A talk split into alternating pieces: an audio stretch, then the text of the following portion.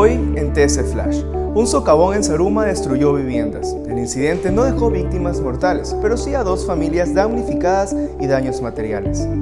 Primeras funciones de Spider-Man No Way Home comenzaron en Ecuador. La película tiene una duración de 2 horas con 28 minutos, incluidas dos escenas postcréditos.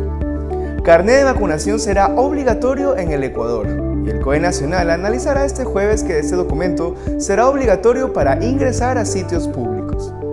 Para más información no olvide visitar tctelevisión.com y seguirnos en nuestras redes sociales como arroba tctelevisión. Soy Andrés Álvarez y esto fue TC Flash. TC Podcast, entretenimiento e información, un producto original de TC Televisión.